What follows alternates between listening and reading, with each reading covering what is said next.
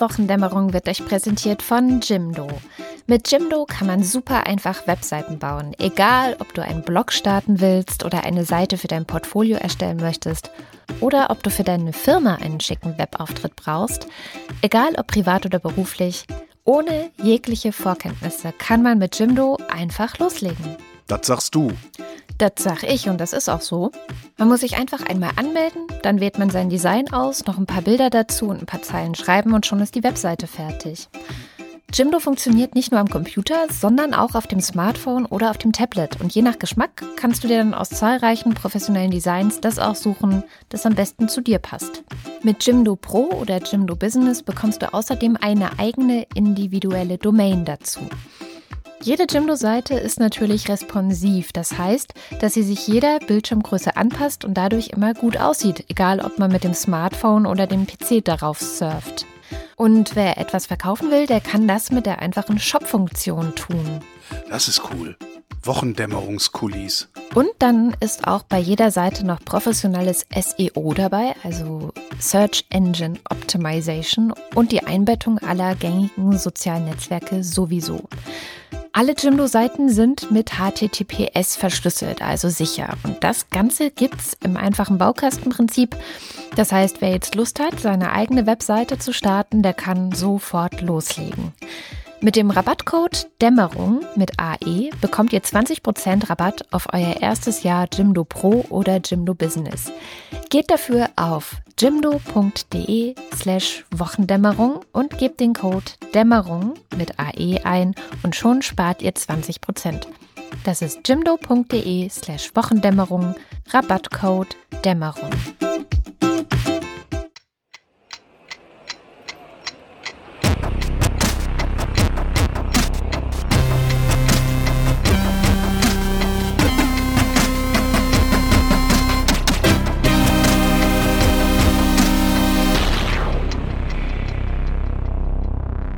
Was war das denn?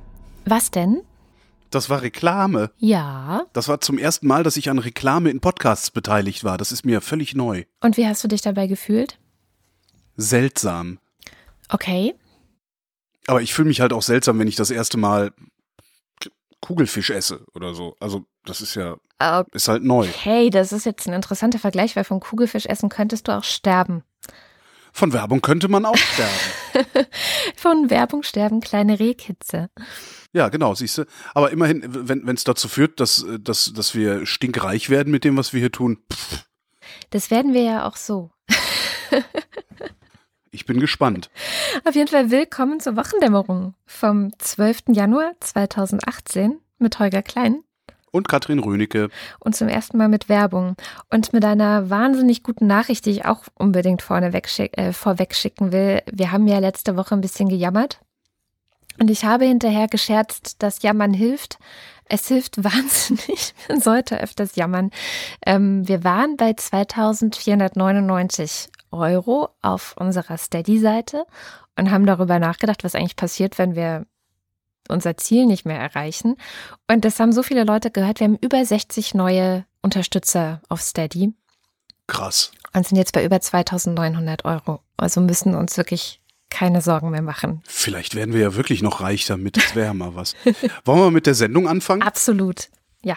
Ähm, womit fangen wir an? Ähm, ich wollte noch was nachliefern. Ich hatte ja letzte Woche. Ja, genau. Woche, du wolltest den Iran, hattest du noch angekündigt. Ich wollte ne? letzte Woche ein bisschen was über den Iran erzählen, weil es mich selber so interessiert hatte. Ich hatte über die Silvestertage ähm, gesehen, dass da was los ist, dass es Proteste gibt und habe dann geguckt, was, ein, was eigentlich los ist. Wer protestiert da eigentlich, habe ich mich gefragt und mich dann so ein bisschen reingelesen. Das kann man zum Beispiel sehr gut tun auf kantara.de. Das ist die Seite von ja, Deutsche toll. Welle ist das. Ne? Deutsche Welle, genau. Über ähm, die islamische Welt, über den Nahen Osten, über die arabische Welt, also was da so passiert. Und die haben immer sehr gute Nachrichten. Und da habe ich mich einfach mal so durchgewühlt, was passiert da eigentlich. Ähm, und tatsächlich ist es zuerst ein Protest der armen Menschen im Iran gegen den Präsidenten Rouhani gewesen. Und zwar ist im Iran sind verschiedene Dinge liegen im Argen, sowohl wirtschaftlich als auch sozial. Wirtschaftlich sind irgendwie die Benzinpreise gestiegen, ähm, die, die Arbeiter bekommen teilweise keine Löhne mehr. Der Rouhani ist halt gegen Arbeitnehmerrechte, also so ein typisch neoliberaler eigentlich. Also der hat anscheinend den Westen sich zum Vorbild genommen und möchte Arbeitnehmerrechte gerne zurückbauen, möchte auch keinen Mindestlohn und so weiter, sondern ist eher so marktliberal orientiert. Und das. Finden die Mullahs da unten das gut? Mm, die Mullahs finden Rouhani nicht so gut, weil das mhm. ist nicht ihr Wunschkandidat gewesen. Die haben einen Gegenkandidaten aufgestellt, der äh, als konservativ gilt und ähm, der hat es ganz knapp nicht geschafft. Also Rouhani hatte gegen den gewonnen und deswegen finden sie Rouhani nicht gut und deswegen tatsächlich haben sie auch den Protest mit angeheizt. Also es gab es gibt so verschiedene Bereiche, wo das losging. Einerseits die armen Leute, die Arbeitnehmer. Es gab Studentenproteste Anfang Dezember, ähm, die auch wegen sozialer Fragen auf die Straße gegangen sind, aber auch für die Freiheit. Und es gab eben einen Mullah in einer Kleinstadt, äh, nicht zentral gelegen, der in der Freitagspredigt auch dazu aufgerufen hat, ähm, dass die Leute doch gegen die Regierung und die Politik Rouhanis auf die Straße gehen sollten. Das heißt, die haben es am Anfang mit angeheizt. Es ist aber so ein bisschen zurückgekommen wie so ein Bumerang, weil die Leute zunehmend dann auch auf die Straße gegangen sind und eben gerufen haben, dass sie Freiheit wollen, dass sie keine Diktatur mehr wollen, ähm, dass sie nicht nur nicht mehr arm sein wollen, sondern dass sie wirklich richtige Rechte haben wollen in diesem Land. Und auf einmal drehte sich das Ganze und diese ähm, ja, du nennst sie ja immer die Mullahs, aber das äh, sind halt die religiösen Führer im Iran, haben dann doch, glaube ich, irgendwie gemerkt, dass es nicht so gut ist, wenn die Leute auf die Straße gehen und haben auch angefangen äh, zu behaupten, zum Beispiel, dass der Protest von Ahmadinejad inszeniert worden sei oder dass der Protest ähm, aus den USA und von den, von den westlichen Feinden des Irans ja. in die Welt gesetzt worden sei. Kennt man ja, sind immer die anderen schuld. Genau, genau. Und haben dann eben versucht, auf diese Art und Weise das Ganze so ein bisschen zu unterdrücken. Jetzt hat man, glaube ich, ein paar Tage lang, also letzte Woche, glaube ich, wenn ich es letzte Woche erzählt hätte, hätte ich noch gesagt, es sieht vielleicht so aus, als ob sich was ändern könnte im Iran, aber tatsächlich kam direkt am Wochenende danach, also Samstag, Sonntag, ähm, die Gegendemonstration, also sozusagen der Backlash, wo die Regier Regierungs- oder Staatstreuen auf die Straße gegangen sind und ähm, so Sachen gerufen haben wie Tod den USA, Tod Israel, Tod Großbritannien. Und äh, das Problem ist, also die waren dann auch in Teheran auf der Straße und das ist genauso das Problem, dass nicht alle gemeinsam für die gleiche Sache auf die Straße gehen. In Teheran zum Beispiel, das ist die Hauptstadt des Iran, gibt es so eine, ja, wie bei uns urbane Mittelschicht, würde man wahrscheinlich sagen. Und die halten sich komplett raus. Also die wollen nicht auf die Straße, weil sie Angst haben, dass wenn sie jetzt gegen das Regime protestieren, protestieren sie ja automatisch auch gegen Rouhani und dann könnte ja so jemand wie Ahmadinejad das nutzen und zurückkommen. Und davor haben die halt Angst. Bei denen geht es gut genug. Die sind nicht arm. Also die leben nicht wie, ich glaube, es waren wie 60, 70 Prozent der Iraner leben unter der Armutsgrenze. Also es ist richtig heftig, richtig viel auf dem Land. Denen geht es aber so gut, dass sie gar nicht so sehr unter der Politik Rouhanis leiden. Für die ist es eine viel schlimmere Vorstellung, dass wieder so ein so ein Verrückter zurückkommt, der halt Hand in Hand mit den Ayatollahs arbeitet und das ganze Land wieder komplett destabilisiert, weil immerhin steht Rouhani halt doch für, ja, also der, der hat jetzt auch zum Beispiel gesagt, dass er die, die, die Proteste, ähm, dass die okay sind, also dass er jetzt nichts gegen diese Proteste hat und dass er den Leuten helfen will und hat halt überhaupt nicht unterdrückerisch reagiert, sage ich mal. Ja, deswegen sieht es im Moment so aus, als ob wahrscheinlich daraus einfach nichts weiter erwächst. Ja, hm. also da. Also ein bisschen Unruhe und äh, dann geht's Leben mehr oder weniger schlecht weiter. Ja, ein bisschen Unruhe, paar Verhaftungen. Aber es sind halt wirklich vor allem die Armen auf der Straße gewesen. Und das finde ich so ein bisschen bitter an der ganzen Geschichte, dass es halt nicht reicht, wenn nur die arme Bevölkerung, die unter einer schlechten Sozial- und Wirtschaftspolitik leidet. Also die, das Land leidet halt teilweise auch schon unter den Folgen des Klimawandels. Es gibt ähm, Bereiche im Land, die sind einfach komplett trocken und dürre und es gibt kaum noch Trinkwasser. Und der tut halt Rouhani auch gar nichts. Also der macht halt einfach nichts für diese Leute. wenn ich das richtig verstanden habe, ist aber auch sein Problem, dass er nicht komplett freie Hand hat. Also wenn er so einen Haushaltsplan zum Beispiel entwirft, der hat jetzt seit äh, Ende Dezember, das war auch wieder ein Grund für die Proteste, einen Haushaltsplan vorgelegt für 2018.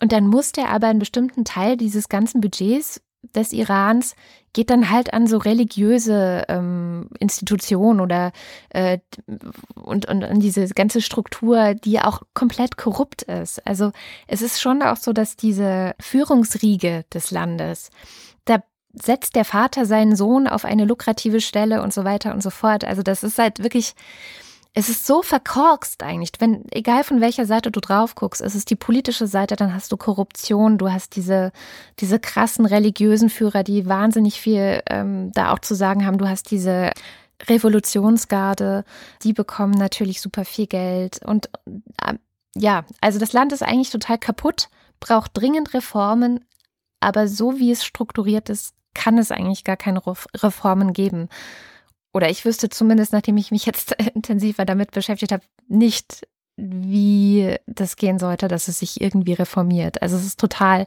vertrackt und tatsächlich sind jetzt auch die Proteste wieder abgeebbt und es sieht nicht so aus, als ob irgendwas daraus entsteht. Dafür geht es anderswo in der Welt rund. Ja, in Tunesien, ne? Ähm, Habe ich gesehen. In Tunesien, genau. Ja. In Tunesien brodelt es gerade. Da gibt es ein neues Finanzgesetz. Das ist seit Anfang des Jahres in Kraft. Das hat äh, unter anderem die Mehrwertsteuer erhöht. Äh, außerdem ist Butangas teurer geworden. Äh, die, gerade die ärmeren Familien kochen damit. Ähm, Benzin ist teurer geworden und Lebensmittel, äh, nicht alle, aber manche Lebensmittel sind wohl auch teurer geworden. Und da gibt's jetzt gerade Proteste, also auch wirklich äh, ausschreitungsartige, äh, insbesondere oder ja mit den Forderungen, dass das, dieses Finanzgesetz wieder kassiert wird, dass die Lebensmittelpreise sinken sollen.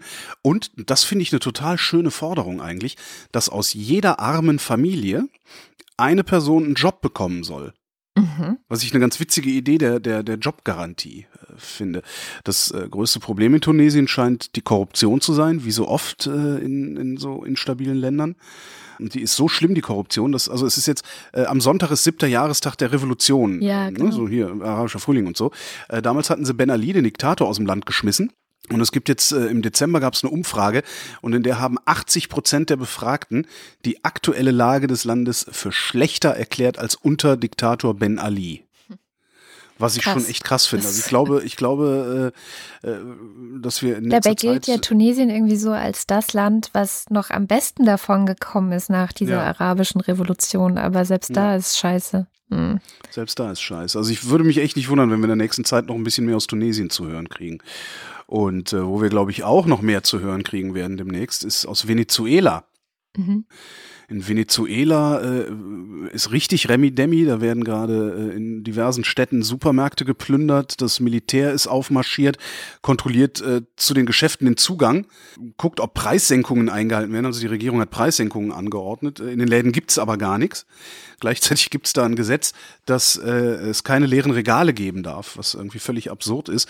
Ähm, das führt dann dazu, habe ich gelesen, dass es teilweise Supermärkte gibt, wo ganze Gänge nur Haferbrei in den Regalen steht, weil die halt alles reinräumen, was sie noch irgendwie im Lager haben. Hm. Ähm, wenn man dann sich Venezuela anguckt, also das ist, mag jeder mal ähm, in der Wikipedia alleine schon mal nachlesen. Äh, es ist ein unglaublich bewegtes Land. Da regiert ein ähm, ja, Präsident namens Nicolas Maduro, ist der Nachfolger von Hugo Chavez. Hugo Chavez war dieser Witzbold ähm, mit seiner bolivarischen Revolution, die er da ausgerufen hat. Das ist halt so sozialistisch angehaucht ähm, hat ja damals sehr viel enteignet, auch die Ölindustrie wieder verstaatlicht und sowas. Und ich weiß nicht, ob du dich dran erinnerst, der Chavez, der hat immer so vierstündige Fernsehansprachen gehalten. Mm. Äh, Allo Presidente hießen die, glaube ich. Ja, Maduro regiert da weitestgehend autoritär. Ähm, einzelne Quellen sagen, ähm, eigentlich äh, sind die auf dem besten Weg, eine Diktatur zu werden. Und das Problem, was die haben, ist, dass deren Wirtschaft, ähm, die venezolanische Wirtschaft bezeichnet man als Rentenwirtschaft. Eine Rentenwirtschaft ist eine, die im Grunde nur vom Bestand lebt, den sie haben. Also die produzieren wenig, die exportieren wenig. Also nicht wie bei uns, wir haben ja irgendwie Maschinenbau und tralala. Was die haben, ist eine über 90-prozentige Abhängigkeit der Wirtschaft vom Erdölexport. Oh, krass. Und da äh, kriegst du natürlich ein Riesenproblem. Der Ölpreis hat sich in den letzten zehn Jahren auf ein Drittel halbiert vom Höchststand. Heute ist es immer noch weniger als die Hälfte vom Höchststand. Ähm, und wenn du diesen Höchststand hast, dann kannst du in so einer Rentenwirtschaft natürlich irre großzügig sein. Also wenn das Barrel Öl 140 Dollar kostet, kannst du halt Wohltaten verteilen und so, ne? Und deine Günstlinge irgendwie mit, mit, mit Geld ausstatten. Wenn aber das Barrel Öl auf einmal nur noch 45 Dollar kostet, bricht halt der ganze Laden ähm, zusammen. Und genau das äh, ist seit 2016 der Fall. Die haben eine richtige Versorgungskrise, also da gibt's praktisch nichts. Was völlig absurd ist, ist, dass äh, Benzin so stark subventioniert ist, dass, Achtung, eine Tankfüllung billiger ist als ein Liter Wasser. Oh mein Gott. Ja, es ist richtig heftig. 2016 hatten wir eine Inflationsrate, eine Inflationsrate von 800 Prozent. 800 Prozent zum Vergleich. Also die Bundesrepublik hat eine Inflationsrate von äh, 1,8 Prozent äh, gehabt 2017. Also 8, 800 Prozent Inflationsrate. Über 80 Prozent der Bevölkerung sind verarmt. Ähm, das Land kriegt aus dem Ausland praktisch keine Kredite mehr, außer noch von Russland. Also es war das letzte Land, das äh, Venezuela noch Kredite gegeben hat. Ähm, das war auch nicht so viel. Ähm, die USA kaufen da das Öl, aber das Öl ist halt zu billig, als dass sie ihren Haushalt davon sanieren können. Mhm. Der Haushalt hat, ähm, ich, aktuellere Zahlen habe ich nicht gefunden, der Haushalt äh, hatte ähm, Ausgaben, 2016 war das, von knapp 230 Milliarden Dollar und Einnahmen von 95 Milliarden Dollar. Das heißt, die haben äh, nicht den Ansatz einer Chance, da irgendwie auf die Füße zu kommen, solange der Ölpreis nicht maximal steigt. Dann hast du natürlich noch das Problem, das war früher, als dann äh, Chavez alle, alles Mögliche enteignet und verstaatlicht hat, dann, dann wird natürlich auch gegen eine solche Regierung, die da vielleicht noch Gutes im Schilde führt, gearbeitet, äh, und zwar von den Kapitalisten, denen es dann äh, ans Leder ging. Mhm. Ich glaube auch aus Venezuela, da werden wir noch einiges hören. Ähm, allerdings ist es so weit weg und dann letztlich auch wieder so klein und für, für uns dann auch unbedeutend. Das, das Nachrichtenkriterium, äh, was man da anwendet, lautet ja Nähe. Ja, ja. Also je näher etwas ist, desto eher ist es eine Nachricht. Und äh, Venezuela ist sowohl geografisch als auch kulturell als auch wirtschaftlich extrem weit entfernt von uns. Aber das ist, glaube ich, glaube Venezuela und Tunesien, da könnte gut sein, dass wir demnächst noch ein bisschen was hören. Ja, wo ich gerade sagte, Teuerungsrate 1,8 Prozent. 2017 ist die deutsche Wirtschaft so stark gewachsen wie seit sechs Jahren nicht. Ja, krass. Ne? Ähm, Rekordüberschuss. Ähm, und zwar haben äh, Bund, Länder, Kommunen, Sozialversicherung insgesamt äh, fast 40 Milliard Milliarden Euro mehr eingenommen, als sie ausgegeben haben. Für 2018 prognostizieren sie ungefähr das, dasselbe. Ähm, und was wir tun, ist, wir exportieren weiter wie die Blöden. Äh, Außenhandelsüberschuss im November waren 23,7 Milliarden Euro, im Vorjahresmonat nur 22 Milliarden Euro. Das heißt, äh, wir verlassen uns immer noch viel zu stark auf den Export. Hm. Mal gucken, was passiert, wenn die Chinesen aufhören, Autos zu kaufen. Die Chinesen, ja, das ist auch noch ein ganz interessantes Thema. Aber ähm, wo wir gerade äh, bei Leuten in der ganzen Welt waren, also wir können dann ja auch gerne gleich noch zur Innenpolitik kommen. Weißt du, wen ich wirklich am lustigsten fand diese Woche, war der thailändische Premierminister. das ist so, das ist doch unfassbar, oder? Wer es nicht mitgekriegt hat, erklär noch mal. Ich weiß gar nicht mehr, was war der Anlass? Der hat äh, zum der hat, Anlass. Naja, man muss, also der ist, der ist nicht wirklich Premierminister. Ne? Nee, ist, also ähm, der Hintergrund ist, ist, dass der Chef der Junta. Genau, der hat sich hochgeputscht 2014. Also er war Chef des, des Putsches 2014 und ist dann ähm, als äh, Regierungschef im Grunde eingesetzt worden. Und im vergangenen Jahr, im April, wurde dann beschlossen, dass das Land sich erneuert und dass es auch irgendwann richtige Wahlen geben soll. Und die verzögern sich jetzt aber irgendwie auf kuriose Weise immer weiter. Also irgendwie gibt es immer noch keine Wahlen in diesem Land. Und ähm, er hat irgendeine Rede gehalten, ich weiß den Anlass gar nicht mehr. Es war irgendwie wie sowas wie Weltkindertag oder so. Es war natürlich nicht Weltkindertag, aber es war irgend so ein ja, Gedöns. Children's, Children's Day, ja. genau, Gedöns. Frauen und Gedöns. Genau. Und, ähm, und dann hat er sich verabschiedet, ähm, da stand aus irgendeinem Grund halt so eine Pappfigur rum von ihm, also so ein Pappaufsteller, äh, lebensgroß. Und dann hat er sich verabschiedet mit den Worten, die Journalisten könnten dem Pappaufsteller ja jetzt weiter politische Fragen stellen und ist dann winkend abgegangen. Also es war wirklich. Das ist schon, also das ist schon echt hart. Also das, das, das, dass sich jemand sowas erlaubt, also dass sich jemand sowas überhaupt traut, das, das finde ich im Grunde unerträglich. Ja, aber es ist ja auch irgendwie Symptom für einen politischen Zustand in einem Land. Und in diesem Land ist der politische Zustand, dass es halt also noch relativ chaotisch ist, weil es ja auch noch keine echten Wahlen gab, weil es noch keine richtige Regierung gibt und so, die vom Volk gewählt ist. Und ich, der Typ sieht auch nicht so aus, als ob der politische Fragen beantworten könnte, ehrlich gesagt. Also wahrscheinlich könnte der das schlichtweg nicht. Von daher hat es auch ein bisschen Selbstironie, fand ich jetzt. Also so, zumindest habe ich das so interpretiert in dem Moment gehabt. Ja. Vielleicht kommen wir mal zu Innenpolitik. In, genau. Ja.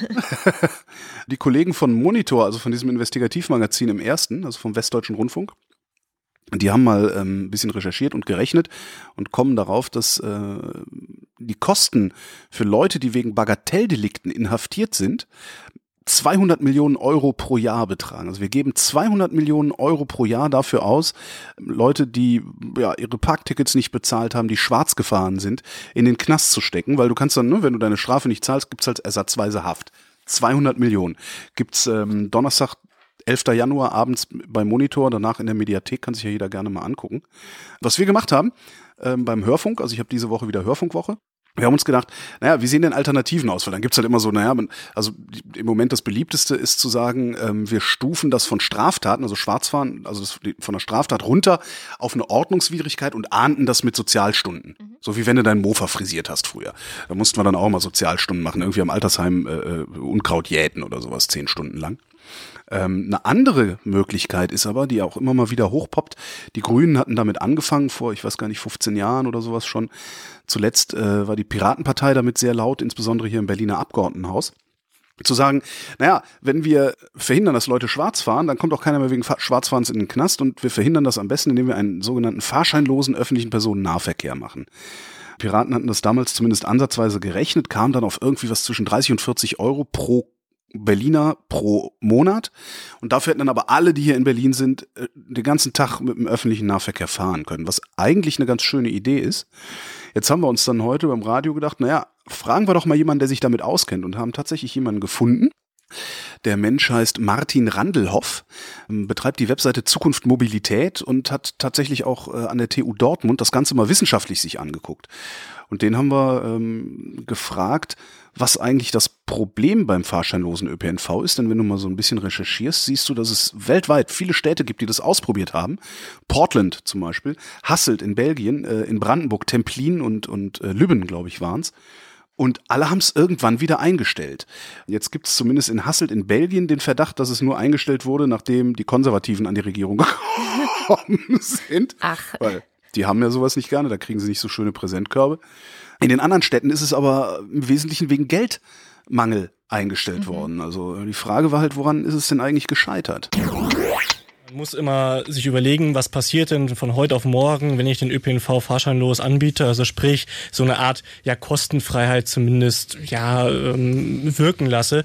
Und ähm, man hat natürlich sehr viel mehr Fahrgäste. Und all diese Systeme sind es letztendlich daran gescheitert, dass sie zu groß wurden, zu teuer wurden, dass man sehr viel Geld investieren muss. Das muss ich einfach mal vorstellen. Beispielsweise Berlin nehmen wir mal. Man würde jetzt einfach mal sagen, zehn Prozent mehr Fahrgäste. Was das bedeuten wir für das ganze System, für das U-Bahn-System, für das S-Bahn-System, wie viel Geld man investieren müsste, wie lange man auch vorher planen müsste, um einfach diese Menge der zusätzlichen Fahrgäste zu befördern. Viele Nahverkehrssysteme ähm, in Großstädten sind bereits an der Kapazitätsgrenze. Da muss man sehr, sehr viel Geld in die Hand nehmen, um zu investieren. Und in den kleineren Städten, also es wurde ja schon Templin in Brandenburg angesprochen, es gab auch mal Lübben, ähm, da scheitert man am gleichen Problem. Zum Beispiel Lübben, das war auch 98, 2000 so rum, äh, gab es da mal ähm, das Experiment, um äh, die Stadtbuslinie zu retten, hat man sie fahrscheinlos gemacht. Und dann kam man auch irgendwann mal an die Fahrgastzahlsteigerung und so weiter und kam man irgendwann so an die, an die Grenze, ja, okay, wir müssen jetzt ein, zwei, drei mehr Busse fahren lassen, weil sonst kriegen wir einfach die Menschen nicht mehr befördert. Mhm. Und kam man so eine Grenze, die man sich gesetzt hat, 100.000 Euro pro Jahr und der Stadtrat konnte einfach nicht sich äh, dazu entschließen, mehr Geld zu investieren. Ja, die hatten halt einfach äh, nicht genügend Geld, um äh, ihre Infrastruktur dahingehend aufzupeppen. Mhm. Weil das dann regional ist, also ein regionaler Sender Radio 1 ist, haben wir natürlich auch konkret nach Berlin gefragt und da rechnet er tatsächlich mit unleistbaren Investitionen.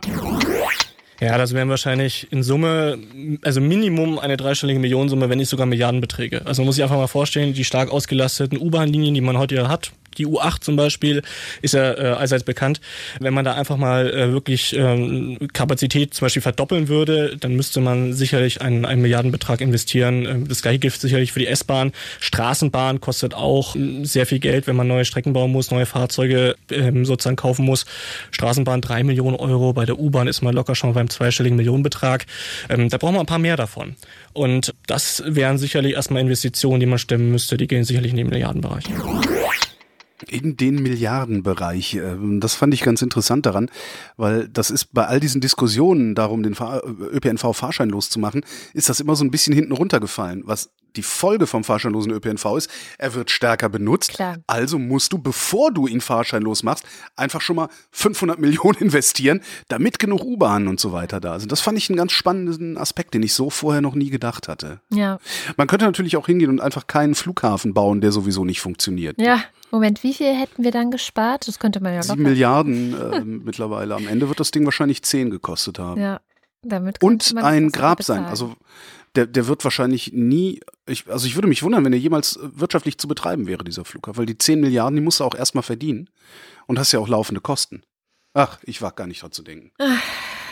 Mann, Mann, Mann. Aber wir sind schon eigentlich bei einem Thema, was mich auch diese Woche äh, sehr verwundert hat. Ähm, das waren ja Sondierungsgespräche ja. zwischen Entschuldige, der wenn ich gähne. SPD und der CDU. Ja, es ist auch wirklich gähnend langweilig. Aber was mich echt verwundert hat, dass auf einmal geleakt wurde aus diesen Sondierungsgesprächen, wo ja alle vereinbart hatten, dass sie nichts durchstechen werden, wie das so schön heißt, dass geleakt wurde, dass sie die Klimaziele nicht einhalten würden. Und da habe ich mich gefragt, wer liegt denn sowas? Also ich meine, äh, sowas liegt doch nur jemand, der, der, der die GroKo scheitern sehen will, oder? Nein. Weil, also Nee, da, du musst ja immer mal sehen, es, du hast ja im politischen Betrieb, muss ich dir ja nicht erzählen, du hast ja immer das Problem, dass du irgendwelche Ideen hast. Ja. So, und jetzt willst du, bevor du das überhaupt irgendwie formulierst und bevor du da überhaupt äh, nachhaltig dran arbeitest, willst du eigentlich erstmal wissen, was sagt eigentlich die Öffentlichkeit dazu? Also gibst du so ein Zückerchen raus, machst du so einen, ne, so einen Testballon sozusagen, gibst du raus und guckst dann mal, wie reagiert denn eigentlich die Öffentlichkeit, wie reagiert die Presse darauf. Ja. Wenn jetzt nach diesem Leak, ja, wir werden die Klimaziele für 2020 nicht einhalten können, tut uns leid, haben wir die letzten zehn Jahre leider mal komplett verkackt und verpennt äh, und jetzt tun wir halt so, als würde das prinzipiell nicht gehen. Ähm, Hätte jetzt die Öffentlichkeit gesagt, naja, ist doch klar, also was soll denn der Scheiß, wären sie wahrscheinlich nicht hingegangen und hätten gesagt, aber bis 2030 schaffen wir's, sondern hätten das Ding still und heimlich einfach beerdigt. Guck mal, aber, das ist so meine Theorie. Ja, mein, äh, ich kapiere es nicht, dass es dass das, was geleakt wird, was das Klima betrifft. Weil eigentlich, also bei der Großen Koalition, habe ich bisher immer den Eindruck gehabt, dass man das Klima heimlich still und leise sterben lässt. Ja, also so, dass da auch gar nicht drüber gesprochen wird. Ich meine, man, man kehrt es doch normalerweise unter den Teppich. Man verschiebt das ganze Thema einfach irgendwo anders hin oder, oder setzt es auf irgendeine andere Agenda. Oder ähm, vielleicht, also ich hätte mir jetzt vorgestellt, dass man in so Sondierungsgesprächen am besten gar nicht darüber spricht, ja. Weil über das Klima, ey, worum es geht. Also man muss ja noch mal dazu sagen, worum es hier eigentlich geht. Es geht ja nicht um das Klimaziel, dass man ähm, die Erderwärmung auf zwei Grad Celsius seit der Industrialisierung begrenzen will, sondern mhm. es geht ja um die Klimaziele, die in Paris vereinbart wurden. Ja. Und das sind Wir ja haben versagt sozusagen. Ja, aber das ist ja das 1,5 Grad Ziel. Das ist ja der so. Punkt. Das zwei, die 2 Grad Grenze, auf die hatten sich ja alle geeinigt irgendwie. Das war ja so, ja, das müssen wir irgendwie schaffen und ne, ne, ne. Und dann kamen nämlich indigene Bevölkerungen oder indigene Völker und Inselbevölkerungen an und haben gesagt, wenn wir mal so bei uns gucken, wäre es schon besser, wenn ihr 1,5 Grad draus machen würdet. Das heißt, mhm. diese Klimaziele, über die die Große Koalition da gerade angeblich verhandelt hat, sind Interessen von Inselbevölkerungen und indigenen Menschen, die irgendwo auf der Welt sind. Und das kapiere ich nicht, dass das wirklich eine Nachricht ist, die man rausliegt und raussticht an die Journalisten, dass man das nicht erreicht. Weil da erwarte ich wirklich von der großen Koalition, dass die da einfach dann gar nicht drüber spricht und sagt, ja, ähm, also halt es halt unter den Teppich kehrt. Kapierst du, was ich meine? Ja, ja, also, dass sie sich gar nicht erst angreifbar machen, vor allen Dingen nicht international angreifbar machen. Ja, dass da, also, ja. weil, wie du gesagt hast, man testet halt irgendein Thema in der Bevölkerung an und so, aber das ist halt echt so ein Thema, wo man ja, warum testet man das dann an? Wer, wer, wer macht sowas? Also da, da gab es ja dann auch viele Gerüchte, dass das irgendjemand von der CSU gewesen sein soll oder so, aber das sind ja auch wieder nur Gerüchte. Also ich habe das einfach von vorne bis hinten nicht kapiert. Warum, warum höre ich das gerade in den Nachrichten? Warum? Vor allen Dingen ist ja, das, das Lustige fand ich, es ist ja jeden Tag was geleakt worden. Ja. Erst war es Klima, was war dann das nächste? Ich weiß es gar nicht mehr, siehst du? Mhm. Aber es gab ja jeden Tag so was Kleines, so, so, klein, so, so ein klein, kleines Ballönchen an die Presse, ja, äh, damit die was so, zu schreiben so haben. So scheiß, ja, als ob, ja, das war dann glaube, die einzige Theorie, die ich hatte, dass man einfach die Leute bei Laune halten will und yeah. so tun will, als würde man äh, etwas Wichtiges verhandeln oder keine Ahnung. ja, aber was du, was du gerade sagtest, das, das wäre so Scheiß. Ich habe ja den Verdacht, dass die tatsächlich nur Scheiß verhandeln. Also nee. es würde mich wirklich nicht wundern, wenn am Ende ein Koalitionsvertrag dabei rumkommt, der im Grunde überhaupt gar keine Zukunft plant, designt oder vorwegnimmt, sondern einfach nur so, ja, wir machen mal hier so ein bisschen und da so ein bisschen, weißt du, jetzt den Höchststeuersatz dann nicht mehr ab 62.000 oder 42.000, sondern ab 50.000 und hier noch ein bisschen und da noch ein bisschen, aber so nichts, nichts, nichts Visionäres, kein großer Wurf, kein gar nichts. Also, weil wenn sie das hätten, dann würden sie das doch liegen. Ja. Dann würden sie auch sagen, so, in zehn Jahren ist keiner mehr arm. Oder irgendwie sowas. Aber passiert ja nicht. Ja. Ja, also ich fand es einfach ganz seltsam und deswegen, ich habe dann den Rest mir auch gar nicht mehr angehört, weil mich das auch so verwirrt hat, weil ich das, was, was passiert hier eigentlich gerade? Und sehr schön fand ich ähm, Extra drei, glaube ich, war es, die gefragt haben, so jetzt haben wir seit über 100 Tagen keine Regierung. Ist denn eigentlich irgendwas schlechter als vorher? Seien wir mal ganz ehrlich. Geht Nö, Deutschland wirklich. irgendwie schlechter?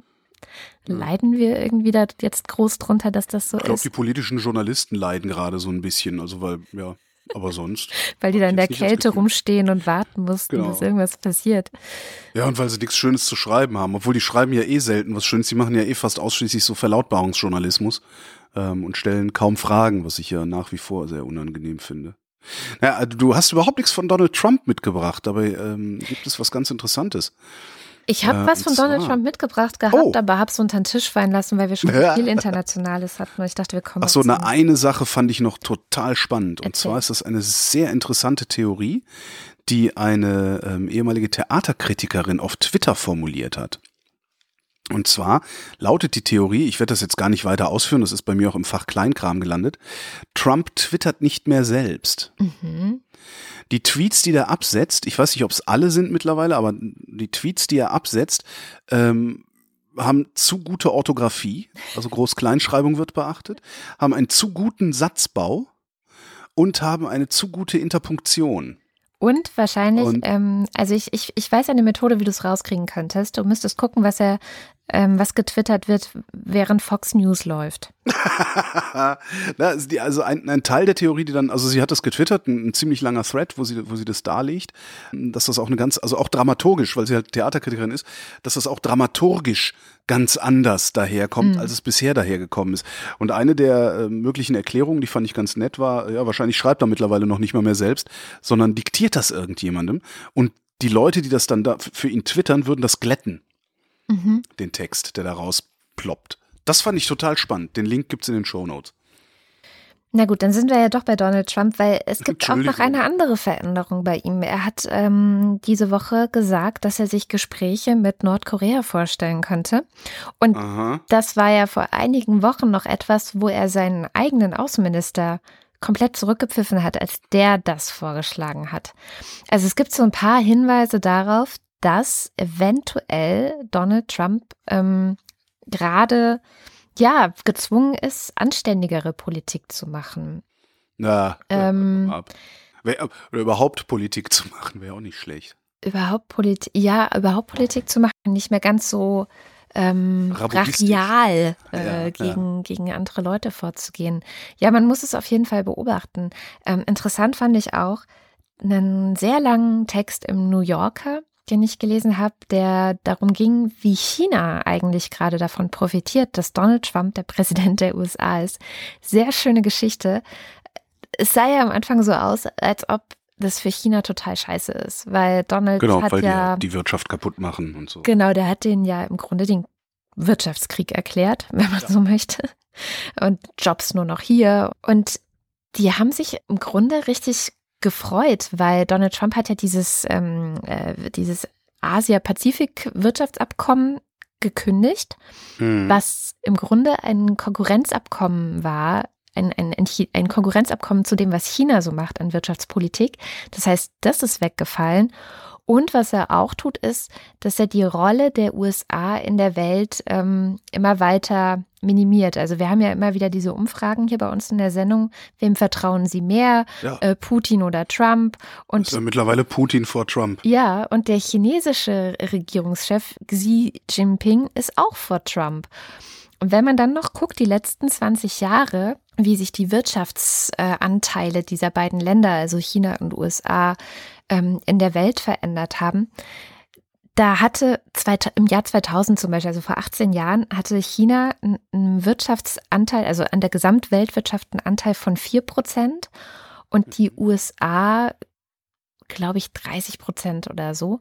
Und inzwischen ist China bei 14 und die USA bei 24 und die Tendenz geht weiter dahin, dass China die USA irgendwann überholen wird. Meine Güte. Ja, krass, oder? Also das sind so Sachen, die im Hintergrund laufen. Und China bereitet sich tatsächlich immer mehr darauf vor. Also die stellen sich komplett auf Trump ein gerade. Also die versuchen ihn so ein bisschen für sich zu gewinnen, weil sie kapiert haben, dass er nützlich sein könnte für ihre Ziele. Also sie haben ja diesen Parteitag gehabt, da hatte ich ja erzählt ähm, vor ein paar Monaten in Peking wo sie gesagt haben, sie wollen eine neue Rolle in der Welt. Das ist jetzt sozusagen so der, der Anfang einer neuen Ära, eines neuen Chinas. Und tatsächlich könnte es sein, dass Donald Trump, aber auch sowas wie der Brexit, also dass ähm, Großbritannien aus der EU ausgestiegen ist, dem Ganzen in die Hände spielt. Ganz spannend. Also da muss man, da werde ich auch auf jeden Fall noch ein Auge drauf haben und noch mal ein bisschen gucken, wie das weitergeht, weil die auch so Sachen machen wie ähm, Donald Trump zieht sich aus der UN zurück weniger Geld für äh, UN, weniger Geld für Peacekeeping, äh, weniger Geld für die UNO-Flüchtlingshilfe. Und China geht überall da rein, also übernimmt überall in der Welt immer mehr Verantwortung, baut Militärbasen in Afrika, aber auch in Asien und hat echt so ein Programm, dass sie sagen, also wir bauen Brücken, wir bauen Straßen, wir bringen Infrastruktur in die armen Gegenden der Welt das ist halt echt eine Sache, die sehr bedenklich ist, ne? Denn äh, in China gibt es keine Checks and Balances. Ja. Das heißt, so scheiße man die USA finden mag, ja, also da kann man, man kann der schlimmste Anti-Amerikanist sein, der hier nur rumläuft. Du willst nicht, dass China diese Rolle übernimmt, weil da kannst du den Präsidenten nicht abwählen. Genau, aber dadurch, das dass die USA sich aus der ganzen Verantwortung mehr und mehr zurücknehmen und sagen, hier America First und der Rest der Welt interessiert uns nicht mehr, kann China diese Rolle einnehmen. Und was die zum Beispiel an Straßen und, und Brücken, also diese ganze Infrastrukturinvestitionen ähm, in Afrika und in Asien machen, das hat den Marshallplan, der ja hier nach dem Zweiten Weltkrieg Europa wieder ähm, aufgebaut hat, sozusagen, also wo die USA dazu beigetragen haben, Europa wieder aufzubauen, schon ein Vielfaches übertroffen. Also sie sind viel viel engagierter dabei, strukturschwache Regionen in der Welt äh, zu unterstützen und auf die Beine ja, zu helfen. Das wird sich irgendwann auszahlen, ja. Das wären, ja, werden deren Verbündete werden. Was sie ja gerade machen, ist, ähm, hast du vielleicht ja auch schon mal von gehört, von der neuen Seidenstraße, die sie versuchen äh, zu bauen, mehr oder weniger. Genau. Ja. Äh, die alte Seidenstraße war Netz, ein Karawanenstraßennetz eigentlich, war äh, 6.500 Kilometer lang, ähm, Karawanen, das ist auch so geil. Karawanen haben teilweise über 1000 Kamele, Pferde und so weiter dabei gehabt. Ähm, gibt's heute praktisch gar nicht mehr, nur noch ein paar Salzkarawanen in der Sahara sind unterwegs. Und die haben damals halt Ware, Waren zwischen Asien und der Levante im Wesentlichen transportiert und von der Levante aus dann nach Europa rüber. Ähm, und das versuchen die jetzt gerade wieder aufzuziehen, die Chinesen. Und zwar so richtig heftig. Seit 2013 arbeiten die daran, verhandeln daran, werben dafür. Seit 2016 haben sie dafür sogar eine dedizierte Investitionsbank gegründet. Weil äh, China nämlich äh, noch ein Problem hat. China hat aberwitzige Überkapazitäten. Also sie produzieren Stahl, Beton, leck mich am Arsch, alles Mögliche, äh, haben aber gleichzeitig nicht so viel Binnennachfrage nach diesen Sachen, weil deren Städte sind äh, im Wesentlichen gebaut, klar bauen die immer weiter, aber sie haben halt das Problem, dass sie nicht mehr so genau wissen, wo sie in Zukunft ihren, ihre Arbeiter und ihren Stahl so hinschicken können. Und jetzt haben die investiert oder haben vor zu investieren 900 Milliarden Dollar. Wow um diese Seidenstraße zu bauen. Also die bauen Straßen, Schienen, Häfen, Kraftwerke, ja. Flughäfen, Pipelines und das, und das finde ich das Spannende daran, weitgehend entlang der alten Routen der Seitenstra Seidenstraße. Ähm, das tangiert insgesamt 60 Länder. Das tangiert die Hälfte der Menschheit. Das tangiert sogar Deutschland. Die Enden der neuen Seidenstraße äh, sollen in Hamburg und in Duisburg sein. Mhm. Duisburg war früher mal der größte Binnenhafen äh, der Bundesrepublik, also von da aus kann man ganz gut verteilen. Ähm, also da, da geht es halt richtig rund. Und das Problem ist aber halt, also prinzipiell finde ich das ganz geil, so Infrastruktur bauen, weil Infrastruktur bringt Wohlstand, immer, ja. überall. Ja. Äh, außer du Und überlässt sie dann so einem Diktator also wenn, wie in Wenn gehandelt in wird in der Absolut. Welt, ähm, bringt es auch Frieden. Ja, aber das Problem ist halt, was ich eben sagte, keine Checks and Balances. Ja. Also China interessiert sich einen Scheißdreck für Liberalismus, also den Wohlstand des Einzelnen im Grunde, ja, was der Liberalismus garantieren soll. Ähm, entsprechend gibt's da natürlich auch Proteste, dass über die lokalen Köpfe hinweg entschieden wird. Die anderen Staaten haben natürlich Angst vor Machtverlust, Russland äh, vor allen Dingen, weil äh, China einfach mal heftigst in Kasachstan, Kirgisien, Turkmenistan, äh, Belarus extrem investiert in diesen Ländern und ähm, damit verliert Moskau natürlich Einfluss äh, auf diese Region. Indien hat ein Problem, weil China an denen vorbei investiert, nämlich Pakistan, Bangladesch, Nepal, Sri Lanka. Oh Mann. Aber Indien kriegt irgendwie nichts ab. ähm, ja, und Europa äh, ist halt Europa, ne? Ja, schon mal. Zögern, Forderungen stellen, haben jetzt irgendwie, ja, super Idee, Seidenstraße, aber äh, die Ausschreibungen müssen transparent sein und äh, die, unsere Umwelt- und Sozialauflagen müssen eingehalten werden. Was total geil ist, wenn du Europäer bist. Ja, ja, klar. Ja, China hat gesagt, fuck you. Also China hat einfach gesagt, ja, nee, machen wir aber nicht. Was willst du? So. Das ist irgendwie, äh, aus kapitalistischer Sicht äh, ist das so ziemlich prima, was China da macht. Ähm, aus politischer der, Sicht. Hm. Der will ja nicht eingehegt werden. Ne? Hm. Also ist halt die Frage, was dabei rumkommt. Also wenn China tatsächlich mal eine Führungsrolle übernimmt, äh, mit deren ökonomischer Macht und deren Skrupellosigkeit, also politischer Skrupellosigkeit auch, äh, ich glaube nicht, dass das gut für die Welt ist auf Dauer. Ja, ist ja meine, meine Dystopie nach wie vor, dass China sich mit seinem System hier durchsetzen wird und äh, wir uns dann irgendwann alle selber überwachen mit unseren Smartphones, wie es in China ja schon an der Tagesordnung ist. Ja, und die USA und Europa haben übrigens ihre eigenen Seidenstraßenprogramme, aber die sind über Absichtserklärungen äh, bisher nicht so groß rausgekommen. Ja. Können also mit diesem Investitionstempo, was die Chinesen haben, können die halt überhaupt nicht mithalten. Äh, was wiederum aus kapitalistischer Sicht natürlich ein krasses Systemversagen der Demokratie ist, mhm. weil Demokratie halt immer äh, etwas länger dauert als Diktatur. Ne? Ich habe eine Als schöne Nachricht. Seidenstraßenreferat so. gemacht, ja. Ja, ich habe eine schöne Nachricht mitgebracht mal wieder. Ja. Also von einem unserer Hörer, der das Ach so, schön so schöne Nachricht. wochendämmerung.de geschickt hat. Magst du mal hören? Bitte. Hallo ihr beiden, es grüßt Patrick aus dem aufgetauten Ibbenbüren. Vor drei Wochen hatte unser Kind eine OP unter Vollnarkose. Es ist alles gut verlaufen und die Wunde ist verheilt. Da es bei uns am Wochenende geschneit hat, bin ich Samstag und Sonntag mit unseren Kindern im Neuschneeschlitten gefahren. Das war unser schönster Moment diese Woche. Macht weiter so. Gruß, Patrick. Cool. Operation unter Vollnarkose ist halt auch echt immer schlimm, ne? Ja, vor allem bei kleinen also, Kindern. Ich glaube, es ist halt riskant, immer. Ja. Ja. Ja, gute Besserung weiterhin, würde ich sagen. Ja, gute Besserung, viel Spaß im Schnee. Schnee hatte ich. Ich habe dieses Jahr noch gar keinen Schnee gesehen, fällt mir dabei auf. Doch mal aus dem Fenster. Und als ich dann raus bin, drei Stunden später war er wieder weg. Ja, naja. Ja, damit sind wir auch schon am Ende der Sendung Nix, komm. angekommen. Ey. Nee, komm, amerikanische Wissenschaftler haben festgestellt, alleine für die, für, für die Party am Wochenende, das muss man wissen. Also amerikanische Wissenschaftler haben festgestellt, dass eine genetische Disposition für Übergewicht, was ist? Äh. Keine Ausrede für Übergewicht. 14.000 Probanden haben sich angeguckt über Langzeitstudien ähm, Blutproben angeguckt und zwar in den Blutproben nach diesen nach den Genvarianten äh, für Übergewicht geguckt, die sogenannten Risikogenvarianten und haben alle vier Jahre Ernährungsstil und Body Mass Index und Körpergewicht überprüft. Stellt sich raus, je stärker die erbliche Vorbelastung, desto erfolgreicher nimmst du nach einer Ernährungsumstellung ab. Aha. Ja, also wer die meisten Risikogene hat, verliert mehr Gewicht als weniger vorbelastete Personen. Das ist ja verrückt. Besonders günstig steht in der, besonders günstig wirkte dabei eine Ernährung mit viel Obst, Gemüse, Nüssen und Vollkornprodukten, was jetzt irgendwie so ein bisschen so eine Binsenweisheit ist. Aber finde ich ziemlich geil. Also der Nächste, der euch in die Quere kommt, sagt, ja, meine Gene, sagst du, ja, nee, eben nicht deine Gene. Du bist fies. Ja, aber ich bin selber fett, ich darf das. Das ist Fettshaming. Und das liegt an meinen Genen. Es liegt wirklich nur an meinen Genen. Das ist Fettshaming, aber das erklärt dieses Phänomen. Es gibt ja dieses Phänomen, dass auf der einen Seite der mexikanischen Grenze die Menschen schlank und rank sind und wenn sie dann in die USA kommen, werden sie total fett. Ähm, naja. Ja. Dann sind wir jetzt aber wirklich am Ende der Sendung, ja? Na gut. Okay. Weil am Ende der Sendung ähm, lesen wir ja immer die Leute vor, die uns über steady.fm slash Wochendämmerung unterstützen. Und ich sagte, die Liste ist lang geworden. ist, Das sind dann auch die, das sind dann jetzt auch die, die die Werbung vom, vom Anfang gar nicht hören, oder? genau.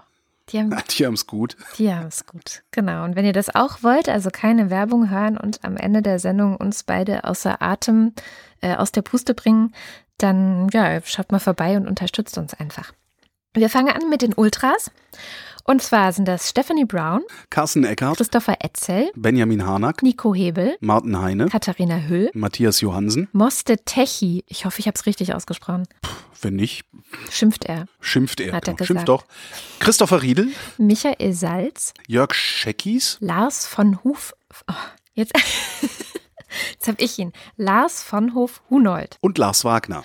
Und der Fanclub sind Johannes Bauermann, Miriam Bechle, Florian Beisel, Matthias Bergmann, Evita Blei, Andreas Bockisch, Alexander Bonsack, Jan Böske, Birgit Bülow, Felix Bültmann, Jürgen Zyranek, Hans Damhorst, den musst du sagen, den nächsten. Reto Di Ciotto Isolabella, Christoph Dierberg, Jan-Peter Drechsler, Sebastian Flügge, Oliver Förster, Tamino Frank, Benedikt Frenzel, Anne Gesch, Burkhard Gniwosch, Benjamin Großmann, Dorian Grunewald, Tobias Herbst, Martin Hesse, Virginia Hübscher, Andreas Jasper, Philipp Kaden, Christoph Keinsner, Martin Klein, Markus Krause, Stefan Krause, Magali Kreuzfeld, Michael Lamertz, Markus Laie, Florian Link, Heiko Linke, Ines Lüders, René Ludwig, Thorsten Lünenschloss, Martin Meschke, Robert Meyer, Johannes Möller, Tina Niegel, Heiko Banjas, Iliane Peters, Gregor Pich, Josef Porter, Thilo Ramke, Robert Reyer, Tobias Reinwald, Bettina Riedel, Jürgen Schäfer, Kerstin Schmidt, Christina Schönrock, Marie Stahn, Christian Steffen, Alexandra Steinert, Philipp Steinkopf, Markus Titscher, Andrea Vogel, Janik Völker, Maren Wilhelm, Luisa Wolf, Stefan Wolf, Uwe Zieling, Maximilian Krehl Katrin Lorenz. und Kerstin Schmidt.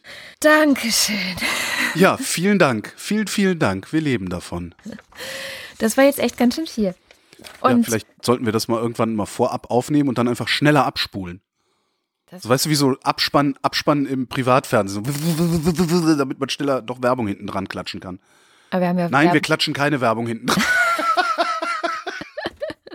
wir sind ja hier auch zum Glück nicht beim Privatfernsehen. Genau. Und damit endet die Wochendämmerung vom 12. Januar 2018. Wir danken für die Aufmerksamkeit. Tschüss.